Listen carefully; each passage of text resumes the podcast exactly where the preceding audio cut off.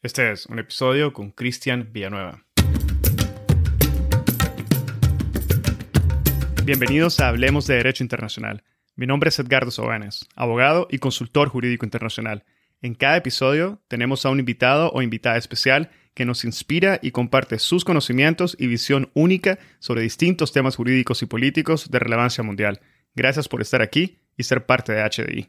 En esta ocasión conversé con el director de la revista Ejércitos, Cristian Villanueva, sobre la crisis de Ucrania en base a su reciente publicación Crisis de Ucrania, Crisis de Europa. Desde un enfoque militar, Cristian nos comparte su análisis sobre la historia de Rusia y las relaciones ruso-ucranianas. Nos conversa sobre el desequilibrio militar entre Rusia y Estados Unidos y la ansiedad que esto genera en Rusia. Elabora sobre el papel de la Unión Europea en la crisis actual, las promesas de no ampliación de la OTAN a Rusia y la base sobre el papel y justificación de acción por parte de la OTAN. Nos comenta sobre las aspiraciones y límites marcados por Rusia, la Unión Europea, la OTAN y Ucrania. Elabora de forma extensa sobre los problemas de defensa y coordinación dentro de la Unión Europea y apunta a los principales desafíos del conflicto. Cristian Villanueva López es director de Ejércitos, revista digital sobre defensa, armamento y fuerzas armadas, entre sus principales áreas de interés y estudios se encuentran la historia militar asociada a los procesos de innovación en el ámbito de la defensa, en particular todas aquellas relacionadas con las revoluciones militares y revoluciones en los asuntos militares. Christian perteneció al Ejército de Tierra de España. Espero que disfruten de este episodio, lo compartan en sus redes sociales y con quienes consideren podrían beneficiarse del contenido. Esta es la forma más fácil de fomentar el proceso de diseminación y difusión de temas de derecho internacional. Sigan al podcast en Spotify, Google Podcast, Apple Podcast, YouTube o cualquier otra plataforma que utilicen. Recuerden que pueden adquirir su membresía en la sección de contenido premium en nuestra página web en www.hablemosdi.com o en el link de membresía que está indicado en la descripción de cada uno de los episodios. Y así obtendrán acceso a episodios premium acceso anticipado a los episodios generales, acceso a contenido adicional exclusivo, acceso completo a las gotas de jurisprudencia internacional y acceso a la sala de conversación de Hablemos de Derecho Internacional, el primer espacio virtual único y consolidado para networking de la comunidad global de hispanohablantes oyentes del podcast. Ahora, empecemos. Bienvenido al podcast, Cristian Villanueva. Es un verdadero gusto tenerte en esta noche. Bienvenido. Muchísimas gracias por invitarme. Encantado de estar aquí. Gracias, Cristian. Hoy vamos a conversar acerca de la crisis de Ucrania, sobre la cual en una de tus recientes publicaciones titulada Crisis de Ucrania, Crisis de Europa, mencionas que la prensa generalista tiende a ser muy superficial en su análisis y que normalmente no se enfoca en lo que consideras es la raíz del problema que sería en todo caso, mencionas en tu artículo, primeramente el desequilibrio militar entre Rusia y Estados Unidos, posteriormente la ansiedad que esto genera en Rusia y la ventana de oportunidad que ofrece la Unión Europea. Y me gustaría que conversáramos un poco sobre estos puntos específicos. Pero antes quisiera pedirte, si fuera posible, que a modo de introducción nos una imagen general de la historia de Ucrania, el colapso de la Unión Soviética y su surgimiento como república. Cristian.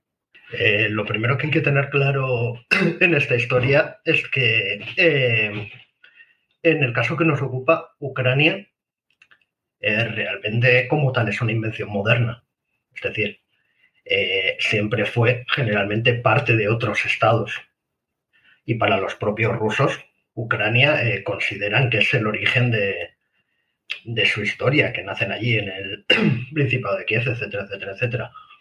Entonces, eh, no creo que con remontarnos a la caída de la Unión Soviética en el año 91, eh, a la independencia ucraniana, estemos solucionando nada. O sea, aquí el tema importante, el de fondo, está narrativas.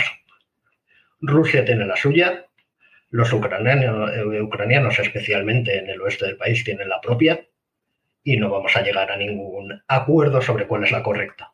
Es decir, todos tienen razones muy buenas y muy malas para defender sus posturas. Quizás se podría entrar a debatir si en el caso de las autoproclamadas repúblicas, tanto de Donetsk como de Lugansk, si hay más o menos argumentos para que sean independientes del país o pasen a formar parte de Rusia, o en el caso de Crimea, que como se sabe fue una eh, concesión o regalo que la Unión Soviética terminó por hacer a la República Federativa Soviética de Ucrania ahí sí que hay puntos de, litigio interesantes, pero en cualquier caso eh, no, no, es un tema que dé para arreglo. O sea, eh, precisamente esa es la complicación. es un país con diferentes grupos étnicos, con separación por idiomas, una clara división este-oeste, pero que en los últimos años lo que sí vemos, y es muy importante, es que Rusia está perdiendo Ucrania en el sentido de que eh, cada vez son menos en Ucrania los eh, no hablantes, porque sí que es cierto que especialmente en este país eh, sigue habiendo una minoría importante, sino que tienen eh, menos poder. Es decir, Ucrania se ha ido acercando, como era lógico, a Occidente, se ha ido acercando a la Unión Europea, a la OTAN, y se acerca por muy buenas razones, por las mismas razones que se acercan en los Bálticos o otros países eh, que forman parte de la Unión Soviética o de la órbita soviética. Al final, eh, queramos o no, para el ciudadano medio, el nivel de vida que hay en Occidente y lo que Occidente puede ofrecer, lo que la Unión Europea puede ofrecer, está muy por encima del atractivo que pueda tener Rusia. Entonces, eh, claro, eso para Rusia es intolerable en el sentido que eh, no puede permitirse perder Ucrania. Y no puede permitírselo tanto porque necesita estados colchón que separen lo que es eh, la OTAN territorio ruso, algo en lo que entraremos más adelante con más calma, como por el tema que decía antes de la narrativa y de los sentimientos históricos, etcétera, etcétera, etcétera. Si Rusia, si consideramos, o sea, si entendemos que ellos piensan que Rusia, la civilización rusa, viene de Ucrania, no tiene ningún sentido que renuncien a ella. No pueden. Es decir, lo consideran eh, tan ruso como el propio Moscú. Entonces Rusia no puede renunciar ni por motivos estratégicos y de seguridad, ni por motivos históricos y culturales. Eso es mucho más importante que la propia evolución del país, que los tratados que se han firmado, etcétera, etcétera, etcétera. Mencionabas en tu respuesta, Cristian, que en principio Rusia no puede permitirse perder Ucrania lo cual da la, sensación o, transmite un mensaje que todavía no la ha perdido y que de una forma u otra sigue siendo, eh, estando bajo el alcance de Rusia. ¿Es esto correcto o fue una expresión un poco... De hecho, lo está y lo hemos visto, o sea, eh, lo vimos con gobiernos anteriores a la Revolución Naranja y lo hemos visto después, cuando Rusia no ha podido controlar el conjunto del país. No ha dudado, no dudó en 2014 ni en eh, lanzar ni en provocar un conflicto en las regiones de Lugansk y Donetsk, ni en eh, desplegar a sus famosos hombrecillos verdes en Crimea para hacerse con el control de una península que es completamente estratégica, que viene a ser un portaaviones natural en medio del Mar Negro y que necesita conservar a toda costa, y más en aquel momento en el que la base de Novosibirsk, que está en territorio ruso, está fuera de Ucrania todavía no estaba terminada ni tenía las capacidades que tiene ahora. A Rusia no puede, o sea, simple y llanamente no, no, entra en su cabeza, renunciará. Luego, aparte, podríamos entrar también en el tema de las garantías de seguridad que se ofrecieron supuestamente cuando cayó la Unión Soviética, Gorbachev, por parte de Occidente, sobre la nueva expansión de la OTAN, etcétera, etcétera, etcétera. Rusia tiene muchos motivos para sentirse agraviada, pero también ha dado muchos motivos a Occidente desde los años 90 para desconfiar de cuáles eran sus intenciones. Perfecto. Bueno, sí, vamos a hablar precisamente de, lo que mencionabas en, de Gorbachev y la OTAN, pero antes de eso me gustaría, me gustaría que pasáramos al presente y pedirte que nos definieras un poco las relaciones actuales entre Rusia y Ucrania y cuáles consideras que han sido los acontecimientos más relevantes de los últimos años eh, que han marcado las aspiraciones y posiciones tanto de Ucrania como Rusia.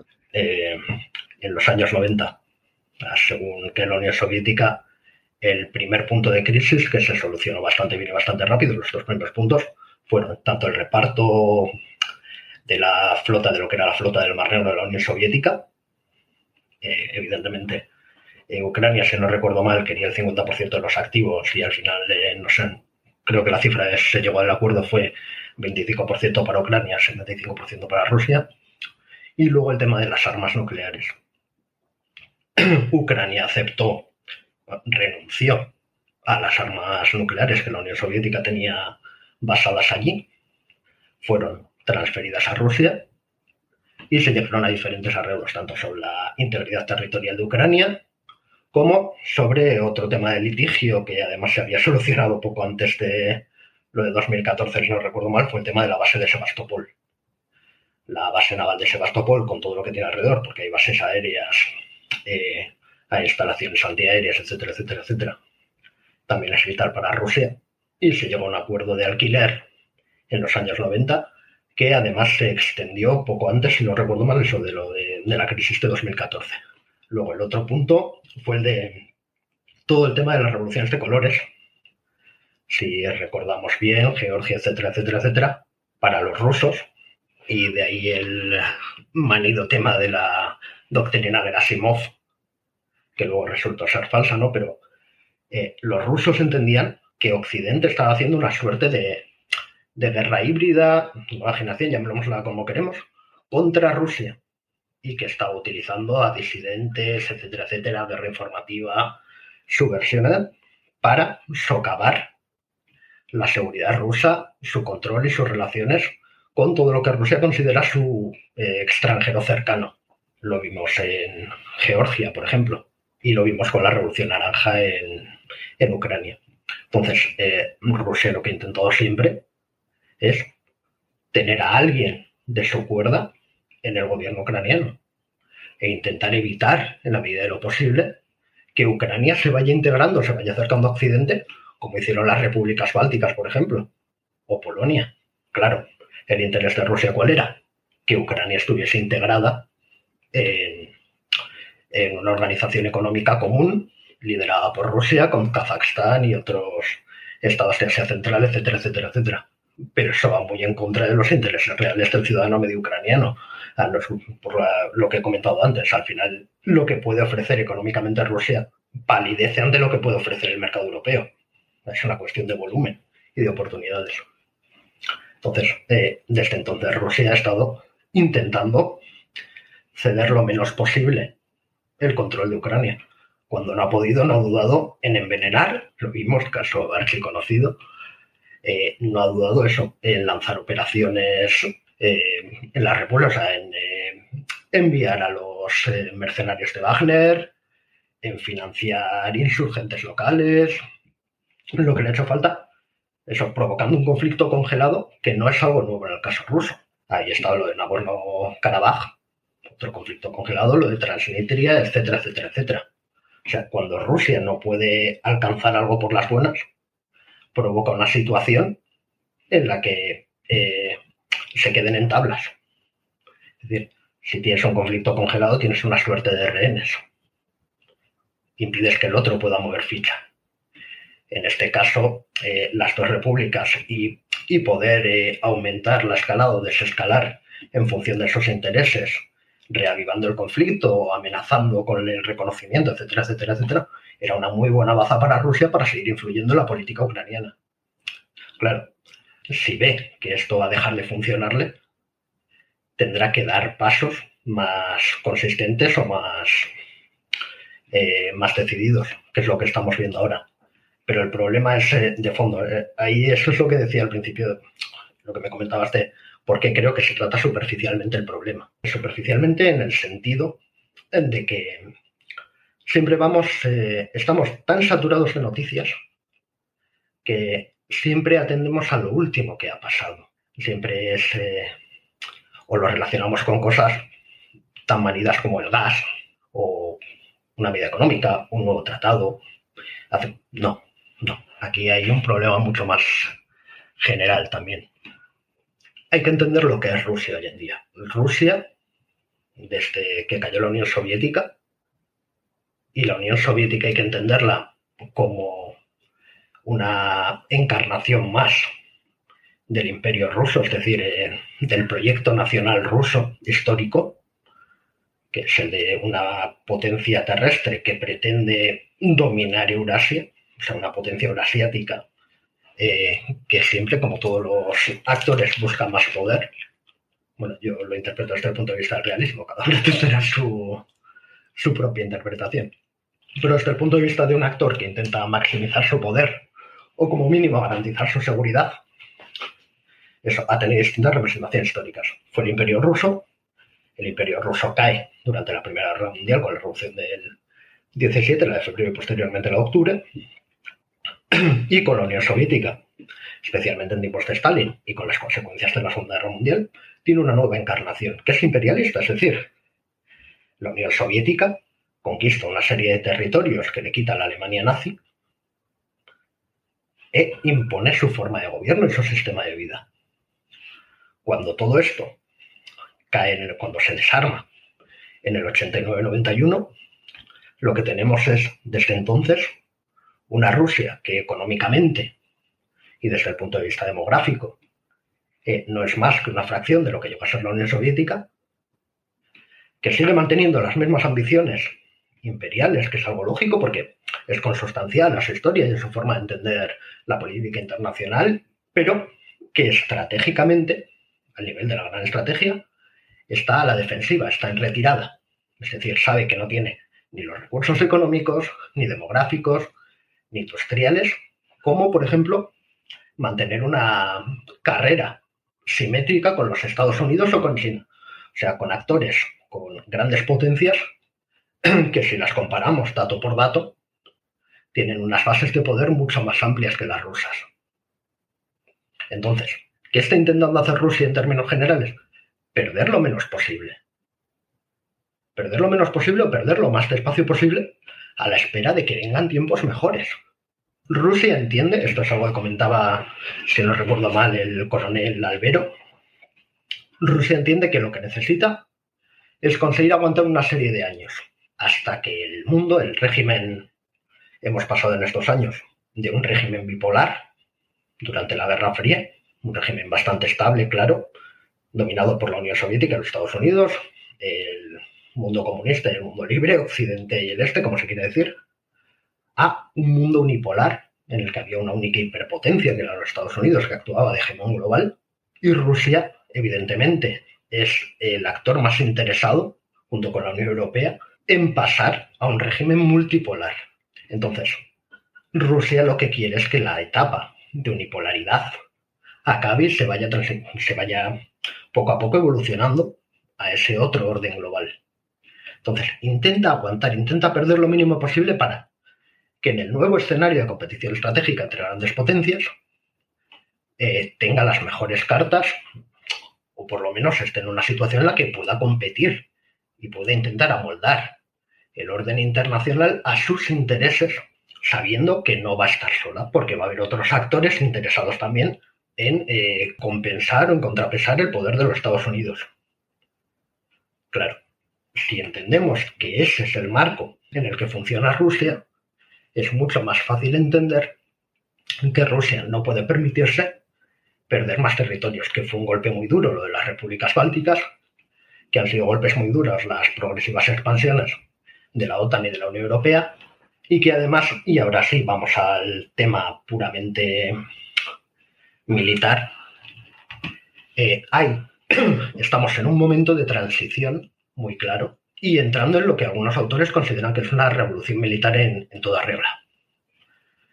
para que nos situemos, hay dos tipos de términos. La primera sería la revolución de los asuntos militares. Se suele hablar en los años 90, pues asociada a los satélites de observación, a las comunicaciones por satélite, las armas inteligentes, misiles de crucero, etcétera, etcétera, etcétera, que cambian la forma de hacer la guerra. Es una serie de avances que conjugados permiten eh, guerrear de una forma más eficiente o dan una ventaja al que consigue implementar esos avances. Pero este es un fenómeno, el de la revolución militar, es un fenómeno, un fenómeno mucho más amplio y que va más allá.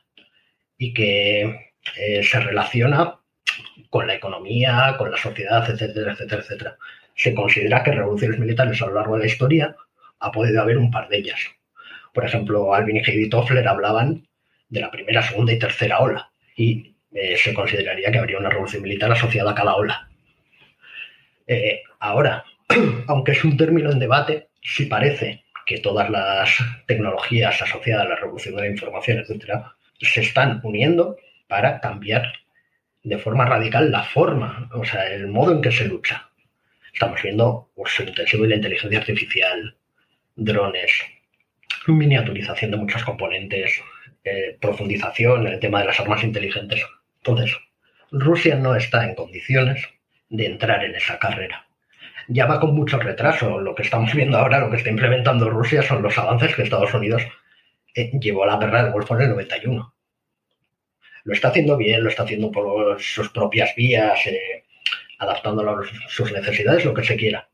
Pero está en una revolución, está en un escalón anterior, en una etapa de desarrollo anterior, y no puede competir con unos Estados Unidos que después eh, de años de gastar menos, de dividiéndose la paz y demás, y de errores estratégicos como Irak o Afganistán, que le han salido muy caros y han, eh, bueno, han tenido efecto al gastar tanto dinero en esas operaciones, es dinero que no han invertido, por ejemplo, en modernización. Es decir, igual si en esos conflictos Estados Unidos le habría dado el salto hace unos años, estaría en, mejores, en una mejor posición para competir con China. Entonces, estamos viendo ahora cómo si Estados Unidos su única preocupación real es contener a China, el famoso pivot to Asia de, Obama, y Estados Unidos está invirtiendo cada vez más en sus fuerzas armadas, en nuevos desarrollos, eh, en implementar la guerra multidominio y más ahí, todo el marco conceptual de la guerra mosaico, que es algo que explica eh, Guillermo Pulido, uno de nuestros redactores, en un libro que ha sacado recientemente, lo explica muy bien, eh, Rusia solo puede quedarse atrás. Claro, si unimos el tema de que es un imperio o un país en retirada estratégica con el hecho de que militarmente no va a poder eh, compensar o equilibrar los avances que hagan los Estados Unidos, que ya no puede hacerlo de forma simétrica, lo está haciendo de forma asimétrica es decir, centrándose en las armas nucleares y en aquellos puntos en los que Rusia es fuerte y todavía puede competir. Eh, lo que vemos es que lo que se ha roto es la estabilidad estratégica. ¿Qué es la estabilidad estratégica? Eh, se entiende que una situación de, de estabilidad estratégica es aquella en la que ninguno de los actores tiene incentivos para atacar a otro. Por una razón muy simple, y es que el beneficio de atacar es nulo o es inferior al coste de hacerlo. O sea, hay disuasión.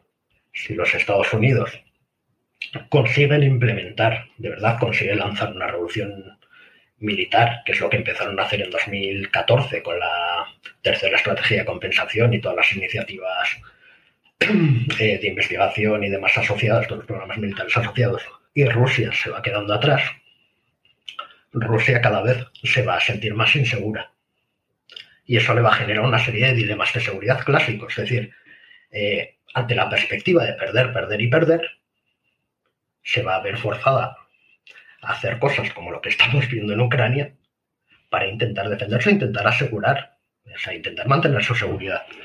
también hay que entender un poco en este sentido cuál es la mentalidad histórica rusa. Rusia, claro, uno mira el mapa un país inmenso, 147 millones de habitantes, 17 millones de kilómetros cuadrados, un país que va desde San Petersburgo hasta Vladivostok, y dice, eso no lo puede conquistar nadie. Dice, no, perdón, esto no empieza. Es decir, eh, Rusia, cuando empezó, cuando eh, el Principado de Kiev y demás, y ya se, o sea, los que sobreviven eh, son los principales de Novgorod, Moscovia, etcétera, etcétera, etcétera, lo primero que ven es como la horda de oro invade, pasa, invade buena parte de aquellos territorios. Eh, posteriormente se han enfrentado a invasiones, por ejemplo, de los caballeros teutónicos. O sea, eh, ellos ven las amenazas. ¿Por qué? Primero, porque es un territorio muy propicio al avance por tierra, es un territorio liso, o sea, no tiene defensas naturales como las puede tener España en los Pirineos, como las puede tener Suiza, no, no hay barreras naturales. Y además que Moscú no es Vladivostok, Moscú está muy cerca de, de la Europa occidental. O sea, para ellos la sensación no es la de somos un país muy grande, es la de somos un país muy amenazado. Históricamente nos ha invadido Napoleón, históricamente nos han invadido los nazis y la OTAN cada vez está más cerca de Moscú es lógico que, tengan esa ansiedad. Entonces, si vamos hilando que están en retroceso, que están intentando perder lo menos posible, que en términos militares cada vez tienen menos eh, argumentos o menos capacidades para competir con todo lo nuevo que está implementando los Estados Unidos, etcétera, etcétera, etcétera, lo que tenemos es una situación que da lugar a lo que vemos en Ucrania. Vale, Cristian, creo que con eso eh, cubrí de una forma extensa eh, el primer problema que, y el segundo problema que identificas en tu artículo, que sería el desequilibrio militar y la sensación de amenaza que tiene Rusia por la, por la situación actual que nos acabas de, de describir, lo que deja otro gran tema pendiente, que es la ventana que nos está dejando la Unión Europea. Por un lado, tenemos países como Alemania que han expresado que no brindarán asistencia militar, otros como España, Bélgica, Holanda, que han manifestado que están dispuestos a enviar asistencia militar a Ucrania, y otros como Estonia, Lituania o Letonia, que asisten directamente a la OTAN en el desplazamiento de efectivos militares. ¿Qué podemos deducir de estas respuestas fragmentadas y divididas de la Unión Europea? Bien, a ver. El gran problema de la Unión Europea es que en 27 socios, 27 Estados miembros, hay 27 concepciones estratégicas diferentes. Es decir, lo que España puede considerar amenazas no se parece en nada a lo que Estonia, Letonia y Lituania pueden considerar una amenaza. Seguro que a ellos Marruecos no les preocupa, ni lo que pasa en Canarias, Ceuta y Melilla. Y a nosotros Rusia pues nos preocupa, sí, pero Rusia está a 3.000 kilómetros, es decir, difícilmente va a llegar aquí. Entonces, eh, conjugar todas esas visiones diferentes es prácticamente un imposible. Ah, igual habría sido posible antes de las grandes ampliaciones de principios de este siglo. Cuando había 12, 15 miembros, eh, hubiese sido mucho más sencillo. Y aún así era difícil. De hecho, la historia durante la Guerra Fría lo que nos enseña es que Francia siempre ha tenido sus propios intereses basados en lo que denominan el hexágono, en su territorio y poco más. De hecho, siempre estaba en duda el compromiso francés con la defensa de Alemania, etcétera, etcétera, etcétera que Alemania ha tenido su propia visión mucho más dependiente de los Estados Unidos, a Italia la suya central en el Mediterráneo, etcétera, etcétera, etcétera. Si a esto le unimos que hay un tema ideológico de fondo que impide a los europeos pensar en términos de, de poder duro, es algo que publicamos un artículo en la web de Ulrike Franke, una doctora en seguridad alemana, bastante jovencita y muy, muy, muy, muy inteligente que define muy bien cómo los alemanes son incapaces de pensar en términos de poder. O sea, conciben las relaciones internacionales como las basadas en términos morales, pero no, no conciben el empleo de la fuerza. O sea, no, creen que sea algo posible y lo estamos viendo a propósito de Ucrania. O sea, mucha gente no entiende que verdaderamente puede haber una guerra, que ojalá no lo haya, pero es algo que puede pasar. No, es algo descartable. Nadie mueve 125 eh, BTGs batallones, por decirlo de alguna forma fácil de entender. Ni mueve cientos de carros de combate, vehículos blindados, pontones, eh, vehículos de apoyo, etcétera, etcétera, si no está realmente dispuesto a utilizar la fuerza. Y eso no implica que finalmente se vaya a una guerra, que se puede ir perfectamente, y de hecho puede que esté empezando en estos momentos, porque estaban ahora debatiendo el reconocimiento o no de, de las dos repúblicas rebeldes en Moscú. Entonces, en la Unión Europea, el, idealismo impregna todo dentro de las instituciones. Es muy difícil escuchar a un político europeo hablar en términos de poder duro. De vez en cuando, eh, Josep Borrell lo intenta, pero lo cierto es que da igual que lo intente o no lo intente, porque él no tiene los medios, ni él puede decidir, son los estados los que deciden. Y claro, como está, eh, por una parte, el eh, tema ese ideológico, conceptual, que limita las herramientas que los estados están dispuestos a emplear, y por otra parte, las eh, distintas concepciones estratégicas, la Unión Europea es completamente disfuncional en términos de defensa. Y lo va a ser durante mucho tiempo. Puede que crisis como esta consigan gracias a la PESCO, o sea, la cooperación estructurada permanente, que permite que algunos socios avancen más rápido que otros en determinadas áreas, puede que estas crisis sirvan para algo. Pero es muy, muy difícil de creer que realmente eh, a corto plazo eh, eso genere una capacidad de defensa efectiva de la Unión Europea o de los socios europeos. Ni están muy dispuestos a gastar más dinero, ni tienen la voluntad de emplear el poder. Y además luego hay otro problema, y este, sobre este escribía eh, una doctoranda, eh, Beatriz Cozar, eh, que es empezar la casa por el tejado, lo que está haciendo la Unión Europea. Es decir, si tú quieres competir en un mundo en el que los actores que de verdad pintan algo son Estados Unidos, Rusia, China, India, etcétera, lo primero que tienes que entender es que todos son potencias nucleares. Entonces, la Unión Europea puede ir a Rusia y decirle, eh, escuche, señor Putin, que le voy a sancionar, que de verdad que va a ser algo terrible, a que su economía se va a hundir. Y Putin se puede permitir el lujo de decir, como dijo eh, a propósito de una petición, eso de, de hablar de interlocución por parte de Borrell, que no consideraba eh, ningún interlocutor válido que no fuesen los Estados Unidos. ¿Y por qué se lo puede permitir? Porque la Unión Europea no tiene poder duro. Es decir, ni es un Estado, ni tiene herramientas de poder. Y la herramienta de poder principal, la clave de bóveda de todo el sistema de seguridad internacional son las armas nucleares, nos gustan o no nos gustan. Rusia sabe que nadie en Europa tiene capacidad para oponerse a Rusia. La OTAN sí, por supuesto. ¿La OTAN pinta algo en Ucrania? No. Y sobre eso creo, Cristian, que quisiera invertir un, tiempo. Sabemos que la alianza se ha transformado en más de una ocasión desde su constitución en el 49. No solo ha modificado su mandato, pero también ha aumentado su membresía de 10 a 30 miembros. Y lo que según Rusia, y lo mencionaste al inicio, rompió la promesa que hizo Estados Unidos al último dirigente de la Unión Soviética, Gorbachev, de que la OTAN no iba a avanzar ni una pulgada hacia el este si una unificada Alemania permanecía en la alianza. Rusia en todo caso siempre sostiene que con las ampliaciones del 99 y 2004 la OTAN lo, engañó.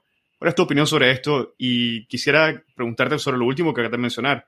¿Cuál es el papel que juega o justifica en todo caso la acción por parte de la OTAN en el conflicto entre Ucrania y Rusia? Aquí hay varios aspectos diferenciados. Respecto a las promesas sobre la ampliación, eh, todo indica que sí que se produjeron. Es decir, ha habido testimonios de altos funcionarios estadounidenses de la administración de Bush padre eh, que han confirmado que se hicieron una serie de promesas a Gorbachev. Gorbachev en sus memorias escribió que se le habían hecho esas promesas. Eh, estamos en de siempre. ¿Hay algún tratado internacional, hay algún documento que recoja esas promesas? No, no lo hay. Así que mm, importan poco las promesas orales en política internacional. Será muy rastrero, será muy duro, pero la realidad es la que es. Segundo punto. Aunque hubiese existido ese documento, aunque se hubiese firmado, ratificado, ¿qué? ¿Importaría? Seguramente no. O sea, se hubiese convertido al tiempo en papel mojado. Y además todos los protagonistas hubiesen tenido buenos argumentos para dejar ese papel en, algo inválido. ¿Por qué? Pues porque eh, Rusia, es decir, la OTAN ofreció una serie de garantías, la otra prometió que no se iba a extender, pero Rusia también ha hecho cosas durante estos años que no han sido solo respuesta. Es decir, conflictos como el de Transnistria, etcétera, etcétera, etcétera, están eh, muy poco en consonancia con una Rusia pacífica, respetuosa, miembro de la OSCE, etcétera, etcétera, etcétera. Desde el punto de vista de la OTAN, claro que hay que ponerse, es un juego de espejos, hay que ponerse en los dos lados. Desde el punto de vista de los socios de la OTAN, hay muy buenos argumentos para decir que, ojo, que Rusia tampoco tenía mucha intención. Luego había otro problema. Se desconfiaba mucho de Yeltsin es decir, en el primer mandato de Yeltsin igual hubo relativa buena sintonía con Clinton, pero lo cierto es que Yeltsin evolucionó como evolucionó y era muy poco fiable. Ah, no es tan sencillo como decir hubo una serie de promesas. Había problemas de política interna, había problemas de seguridad, había... Eh, fíjate que incluso se le concedió a Rusia un montón de ayuda en la iniciativa Num Lugar, para el control del armamento nuclear, etcétera, etcétera. Se le ofreció apoyo técnico, apoyo financiero, tal y cual. Y en cuanto Rusia pudo, cogió, o sea, se aprovechó de eso para consolidar su poder, no para integrarse en, la comunidad internacional, en Occidente, como se quiera. ¿Que Rusia se pueda sentir desengañada? Por supuesto. pero también es una parte muy importante de la narrativa que Rusia intenta vender. ¿Por qué? La tercera parte de este problema, ¿cuál es? Y ya tiene que ver mucho con lo de la transformación de la OTAN. La OTAN no obliga a nadie a entrar. La OTAN tendrá sus partidarios, tendrá sus detractores, pero no pone a nadie una pistola en la cabeza para que un Estado pase a formar parte de la OTAN. Y sin embargo, como hemos ido viendo, cada vez son más los estados que llaman a la puerta de la OTAN. En las repúblicas bálticas, Polonia estaban locas por entrar. Y ahora estamos viendo el caso de Finlandia y Suecia, los debates que hay. ¿Por qué? Porque temen a Rusia. O sea, Rusia no, no genera ninguna confianza en sus vecinos. Y eso es un, un problema que quizás es Rusia la que se tenía que hacer mirar, no la OTAN. La OTAN como institución, y hay tesis doctorales sobre el tema, evidentemente intenta pervivir. Como institución establecida, una de sus razones de ser es la propia supervivencia como estructura. Por eso también vemos que se va reinventando. Ah, por eso pasó de limitarse a Europa Occidental, al Atlántico Norte, a, por ejemplo, eh, intervenir en Afganistán. Yo he sido parte de la misión de la OTAN en Afganistán. Ahí tengo una medalla en el armario que lo confirma. Pero eso no quiere decir que la OTAN sea el instrumento maligno de nadie para. No, hay un escenario internacional de seguridad que es cambiante y la OTAN se adapta. Y mientras la OTAN siga dando respuestas a sus Estados miembros, seguirá siendo una institución atractiva. Y la prueba de que la OTAN lo está haciendo bien es que cada vez son más los que quieren entrar. Si a Marruecos mañana le dicen que le aceptan la OTAN, Marruecos estará encantado de entrar. No será el único país. Y enfocándonos ya en, en Ucrania, ¿cuáles serían tus comentarios sobre el hecho de que Ucrania ha solicitado entrar, sin embargo no ha sido aceptada por la OTAN? Y sin embargo vemos la presencia ahora constante y la preocupación constante de la OTAN sobre la situación en Ucrania. Aquí está el tema estratégico más general que he comentado antes. Primero, en la OTAN las decisiones se toman por unanimidad y hay una serie de requisitos de entrada. Ucrania es un país lo suficientemente conflictivo y con, eh, con conflictos abiertos como para ser muy cautelosos con su entrada. O sea, una cosa es que llame a la puerta y que se le acepte con brazos abiertos, que se le prometa la membresía y otra que se le permita el paso. Esto es un poco como lo de, salvando las distancias, lo de Turquía con la Unión Europea. Llamar a las puertas está muy bien, las promesas están muy bien, pero llevamos 20 años y Turquía no va a entrar en la Unión Europea.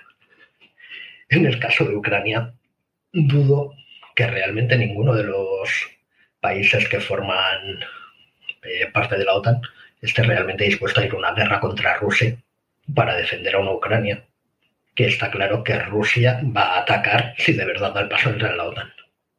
Rusia ha sido muy clara al respecto, ha marcado muy bien sus líneas rojas.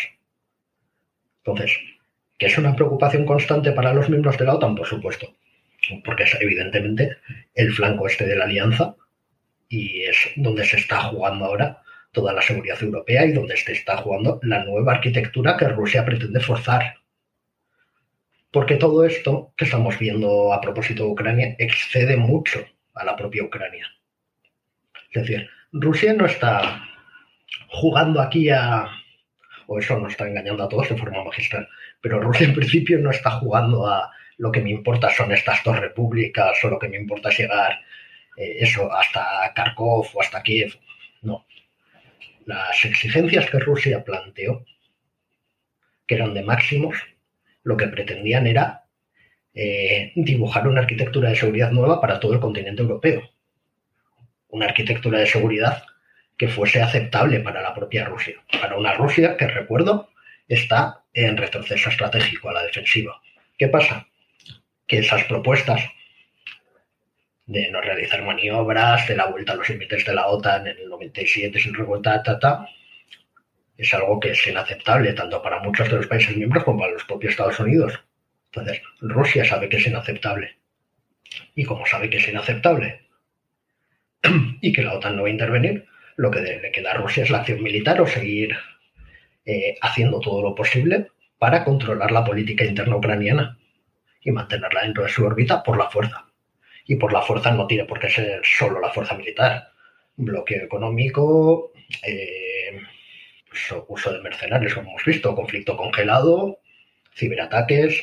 sea, está aplicando toda la gama posible. ¿Sería posible, Cristian, que nos elaboraras un poco más sobre esta línea roja que ha marcado Rusia, que te referís, y al mismo tiempo que nos mencionés, ¿qué consideras vos que podrían ser suficientes para que Rusia pudiera acabar con la tensión en la zona por su parte?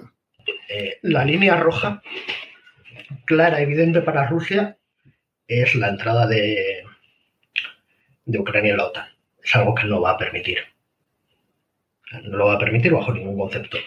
Eh, de hecho, desde el punto de vista ruso, desde el punto de vista de Putin, que no tiene por qué ser de todos los rusos, es mucho más aceptable partir Ucrania, crear un, por la fuerza un pasillo, un corredor de seguridad entre Crimea y territorio ruso, más lo que es el Donbass, y el resto de los ucranianos, mira, que se lo guisen, se lo coman como quieran, que no permitir que la Ucrania actual entre como tal en la OTAN. Eso es, eso es imposible. A partir de ahí eh, no está muy muy claro en las eh, peticiones o las exigencias que, que Rusia envió a la OTAN cuáles...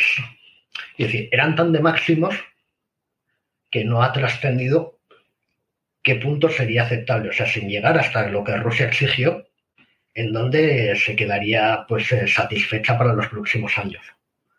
Porque si se han filtrado cosas.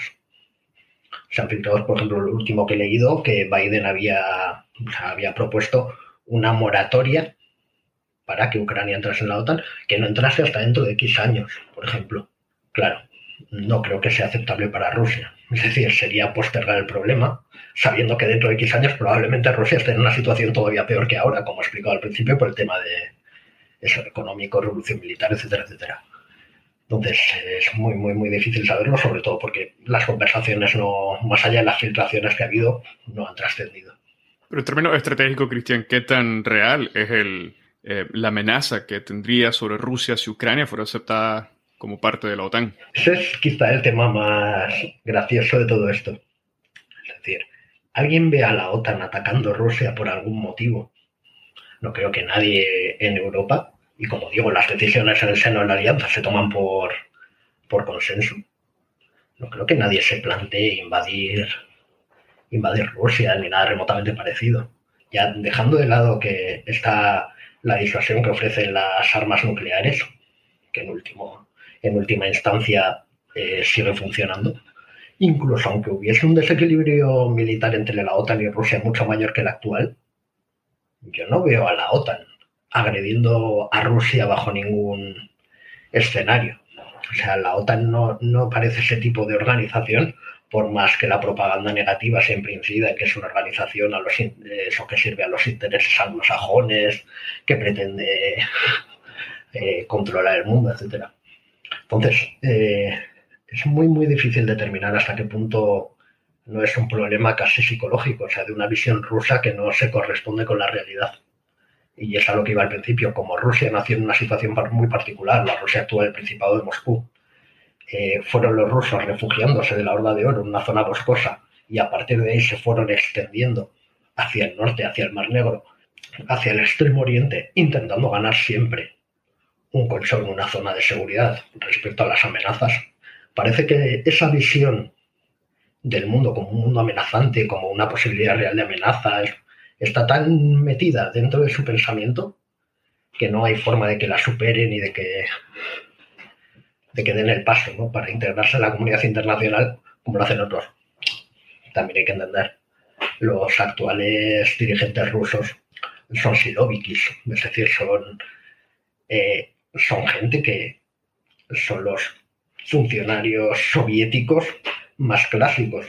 Putin era teniente coronel del KGB, Lavrov estaba allí desde el principio de los tiempos, Shoigu empezó su carrera militar en tiempos de la Unión Soviética y podemos coger así unos a otros hasta el final y todos son un poco más o menos de, de un corte predeterminado. Entonces es muy, muy difícil que con esos mimbres cambien su, pensamiento estratégico, que es algo además sobre lo que hemos publicado bastante en la web.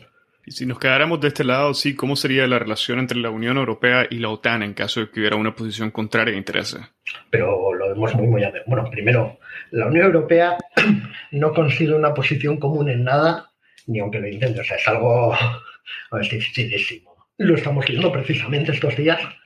¿Cuál es la posición francesa? ¿Cuál es la posición alemana? ¿Cuál es la posición polaca? O sea, no se parecen absolutamente en nada. Con acusaciones a Alemania de traición a los intereses europeos, con Francia intentando mediar para mantener también a Francia como un actor internacional de primer orden, pero sin los recursos adecuados para ello. es un caos absoluto, con España fuera de todo tipo de negociación, o sea, no es un actor que esté invitado en las reuniones internacionales. Ah, es delirante completamente. Aún así, a lo largo de la existencia de la alianza, siempre ha habido intereses muy diferentes entre algunos de los miembros y otros y se ha aliviado como se ha podido. Francia estuvo fuera de la estructura militar de la, de la OTAN, por ejemplo. A eso ha pasado y seguirá pasando. ¿En qué medida la OTAN podrá seguir dando respuesta? Pues no lo sé. ¿Que es posible que la Unión Europea se vaya consolidando como un actor con una voz propia y eso le lleve a enfrentarse cada vez más a los Estados Unidos dentro de la propia OTAN? Bueno, también es posible. Es decir, hay estudios eh, que han hablado específicamente sobre el tema. Eh, era Francisco Ruiz, si no recuerdo mal, escribió su tesis doctoral sobre la arquitectura de seguridad europea, precisamente tratando eso.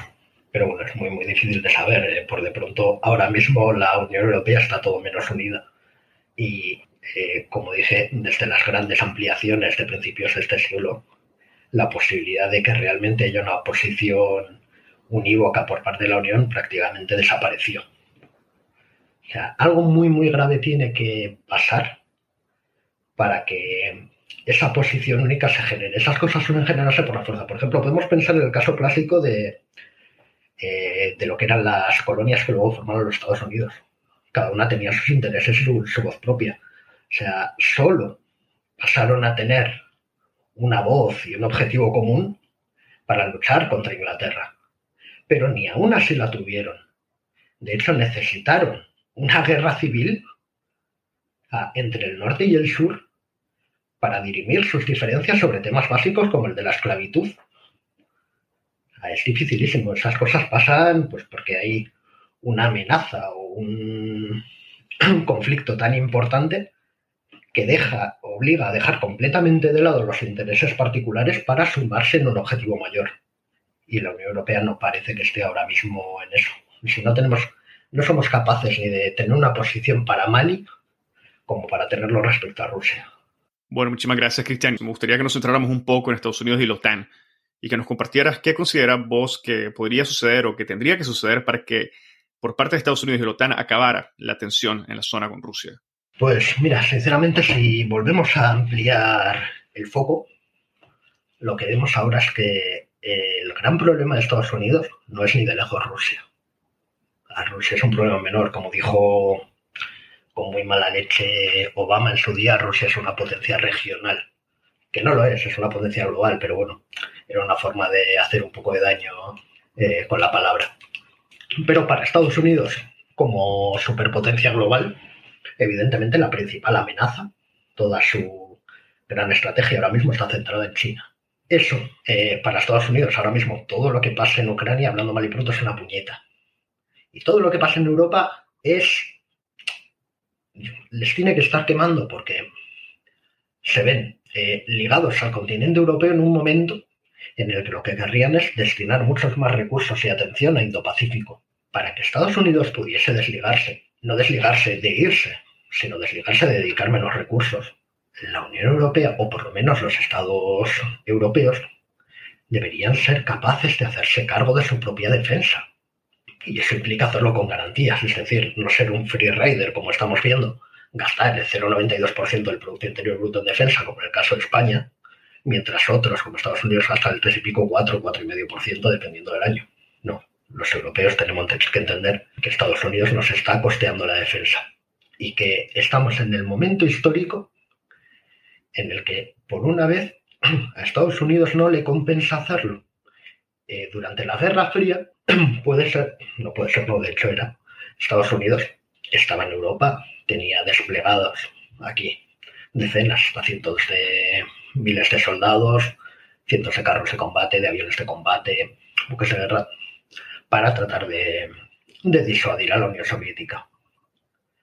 Pero eso llegó, según estudios, costar hasta el 70% del presupuesto de defensa estadounidense algunos años. lo último que quiere Estados Unidos a día de hoy es tener que destinar más recursos a Europa, porque eso significa que los está detrayendo de un escenario que para ellos es mucho más importante, que es Indo-Pacífico. Entonces, los estados europeos están en el momento histórico en el que por fin saben que no va a haber injerencias serias por parte de Estados Unidos para que la defensa europea avance. O sea, se podrá decir que los Estados Unidos no tienen ningún interés en que Europa aparezca como competidor, etcétera, etcétera. Se puede decir todo lo que se quiera, pero la realidad es la que es. Y Estados Unidos no tiene ningún interés en meter dinero en defender a los europeos. Mantener los lazos, por supuesto. Hay lazos históricos lo suficientemente sólidos y justificados como para que la OTAN se mantenga, para que Estados Unidos siga implicado en la defensa europea, para que Occidente eh, siga unido frente a otros actores, todo lo que se quiera. Pero que Estados Unidos vaya a condicionar o a jugar la eh, o a limitar la evolución de la Europa de la defensa por intereses que nadie es capaz de definir, no, no, no, no, no. Lo que estamos fallando somos los europeos. Estados Unidos al único que realmente ha puesto pegas es a que sus empresas queden excluidas del mercado europeo de la defensa. Algo que es muy lógico. Es decir, al final eh, ellos quieren vender y nosotros queremos vender allí. Pero son muchos más los problemas internos dentro de la Unión Europea a la hora de sacar adelante la defensa europea que lo que pueda hacer o dejar de hacer Estados Unidos para, para poner palos en las ruedas. De hecho, las grandes discusiones aquí tienen mucho más que ver con los intereses de los dos grandes estados dentro de la Unión Europea que son sistemistas, es decir, que son capaces de diseñar y de integrar sistemas complejos, que son Francia y Alemania, son los únicos que serían capaces en principio de diseñar su propio carro de combate, su propio buque de guerra entero, su propio submarino, etc. Los rozas que tienen entre ellos y los rozas que es respecto a estados dentro de la Unión Europea que no tienen esa condición. Por ejemplo, España no es un Estado sistemista. O sea, España puede construir un submarino, lo estamos viendo con, los S-80, pero dependiendo de un tecnólogo extranjero estadounidense. Puede construir buques de guerra de superficie, en este caso fragatas, pero también dependiendo del sistema de combate, sea estadounidense o hubiésemos elegido un sistema de combate francés o de donde queramos. Entonces, eh, como digo, estamos en un momento histórico en el que la Unión Europea podría desarrollar capacidades militares, podría hacer mucho más de lo que hace, pero los problemas internos por resolver dentro de la Unión y dentro de alguno de los socios son tan grandes que hace muy increíble pensar que en un plazo relativamente corto podamos hacer nada. Y además eh, hay otro hándicap y es que lo que tenemos no es una estrategia de defensa europea, tenemos una estrategia industrial de defensa en que lo que prima son los intereses de algunas empresas, por encima de los intereses estratégicos del conjunto de la Unión Europea. y eso da como para 20 podcasts más. no me voy a meter ahí a fondo, pero lo que vemos no es eh, como cuando se lanzan los proyectos PESCO, etcétera, no está nada claro que lo que veamos sea que respondan a los intereses de la Unión Europea como potencia. No, no responden a los intereses de determinados grupos industriales y a los intereses de determinados socios que son los propietarios de esos grupos industriales. Ah, es muy difícil, además tampoco está muy claro porque hay una falta sangrante de información dentro de la Unión Europea, aunque parezca mentira, hay una opacidad terrible. Entonces, no se sabe a ciencia cierta cuál es el sistema de decisión. Ah, si es top-down, si es bottom-up, o sea, si las decisiones se toman desde los organismos europeos hacia abajo y se le dice a los ministerios de defensa hay que hacer esto y los ministerios hablan con las industrias, o si las industrias presionan y son capaces de formar grupos de poder tan fuertes como para condicionar las políticas europeas de defensa. Ah, es un tema todavía en estudio y además que las instituciones ni siquiera dan la documentación cuando la pides. Y sobre este escenario que nos estás planteando, sí, Cristian, ¿cómo podríamos o deberíamos de entender entonces las garantías que serían suficientes tanto para la Unión Europea o Estados Unidos o la OTAN por parte de Rusia para poder ellos poner fin a, una relación de tensión con Rusia actualmente? Soy muy, muy, muy pesimista al respecto. Mira, eh, si mañana ofreciésemos a Rusia decir que sí a todo lo que pide, nos pondríamos en una situación de debilidad intolerable. Es decir, Rusia eh, tendría un poder y una influencia sobre determinados estados del este europeo que serían seguramente foco de nuevos conflictos en el futuro. Conflictos ante los que no podríamos responder porque al haber firmado X garantías habríamos dejado vía libre a Rusia. Pero es que más allá de eso hay otro problema. Si entendemos, como he dicho al principio, que Rusia está en retirada porque sus bases de poder son cada vez más estrechas y Estados Unidos, etcétera, etcétera, en relación con Rusia, no quiere decir en términos absolutos, siempre hablo de términos relativos, cada vez tienen más poder respecto a Rusia, una Rusia más débil, en el futuro va a ser una Rusia a que las garantías que se le den en 2022 tampoco le sirvan, no le van a servir. Es decir, eh, esto es pan para hoy y hambre para mañana, porque si la situación de Rusia sigue evolucionando eh, a mal en términos relativos Da igual lo que se le ofrezca, siempre va a necesitar más. Nunca va a sentirse segura, nunca va a estar satisfecha. Y eso sin entrar en el caso contrario, el de que diga, he ganado, voy a pedir más porque he ganado y estoy en mejor situación que antes para pedir más. Incluso asumiendo la narrativa rusa de que ellos eh, se sienten engañados, de que están inseguros, incluso en ese caso, siempre van a querer más, porque nunca se van a sentir suficientemente seguros porque cada vez van a tener menos medios y menos recursos para disuadir a Occidente.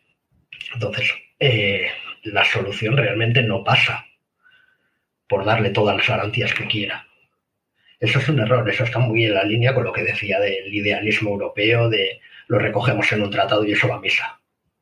los tratados están muy bien y vienen muy bien, eh, pues eso, para reconocer ciertos equilibrios de poder, pero luego llegas al 28 de junio del 14 y los tratados saltan por los aires. Y cuando alguien le dice a los alemanes, pero oiga, que, usted ha firmado la neutralidad belga, lo que te dice el embajador alemán, sí, bueno, pero era un papel.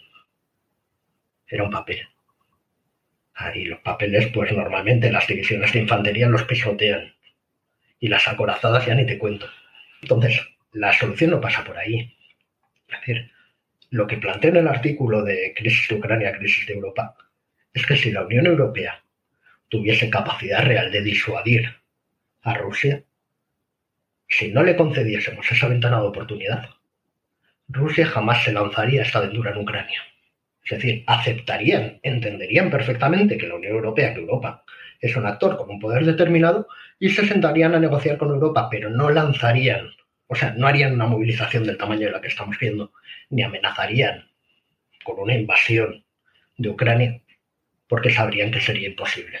Eso es lo que suele pasar con los tratados, que se firman perfectos como una fotografía, eh, sirven para tomar una imagen fija de una relación de poder concreta y en cuanto se producen cambios tecnológicos o avances militares lo que sean doctrinales, etcétera, etcétera, que cambian esa relación de fuerzas, de repente los tratados ya no sirven y solo generan ansiedad. Entonces, eh, por eso digo que soy muy pesimista. Por muchas garantías que le demos firmadas en un papel, como la situación es cambiante, lo único que sabemos que realmente funciona es la disuasión. Problema de la disuasión. La gente suele pensar que la disuasión ahora se reduce a tengo armas nucleares y a nadie me va a atacar. Y eso no ha sido así nunca. En la Guerra Fría, eh, los dos bandos tenían armas nucleares suficientes como para destruirse varias veces y seguía habiendo conflictos. Seguía habiendo conflictos en, en la zona gris, sin llegar a un enfrentamiento directo entre potencias, o luchaban a través de proxies. Y luchaban en África, y luchaban en América Central, y luchaban en Oriente Medio, y luchaban en el sudeste asiático.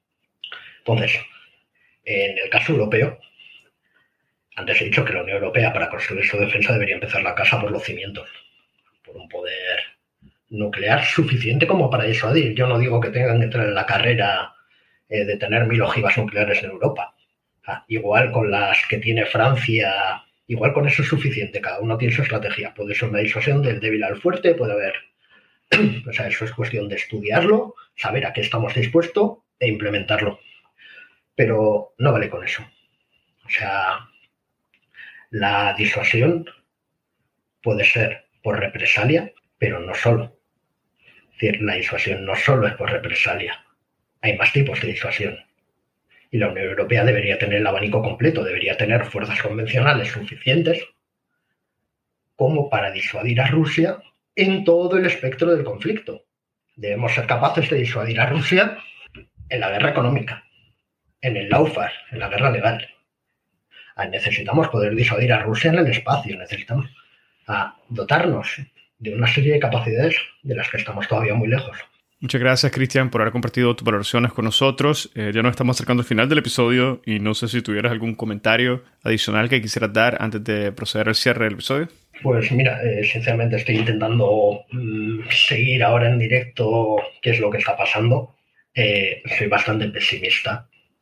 Es decir, yo creo que de una forma u otra Rusia actuará militarmente contra Ucrania, pero quiero confiar en que todavía hay un, último espacio para diplomacia. Es decir, aquí al final eh, siempre hay discusiones entre... Siempre parece que cuando uno es realista está a favor de las guerras y es justamente al contrario. O sea, los realistas normalmente son muy, muy, muy reacios a entrar en guerra. Y de hecho hay que entender de dónde salió el realismo clásico en los años 30, precisamente por oposición al idealismo y a, al wilsonianismo de la sociedad de naciones después de la Primera Guerra Mundial. Y ese, ese, ese idealismo que llevó a un nuevo conflicto. Es decir, no, hay un espacio para la diplomacia, pero aún así eso. Soy muy pesimista porque lamentablemente todo nos dice que Rusia pretende atacar, que pretende solucionar esto militarmente.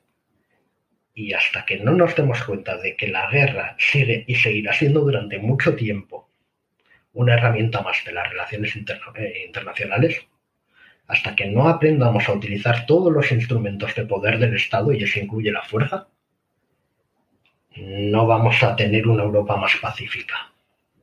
Veamos que nos espera el futuro y esperemos lo mejor, aún teniendo en cuenta todo lo que, lo que nos rodea en la actualidad. Muchísimas gracias, Cristian. Ha sido un gusto haber conversado contigo sobre la crisis de Ucrania y el link a tu artículo titulado Crisis de Ucrania, Crisis de Europa eh, está identificado en la descripción del episodio donde lo pueden acceder para leer en detalle. Muchísimas gracias por tu tiempo. Muchas gracias a vosotros, encantado de verdad.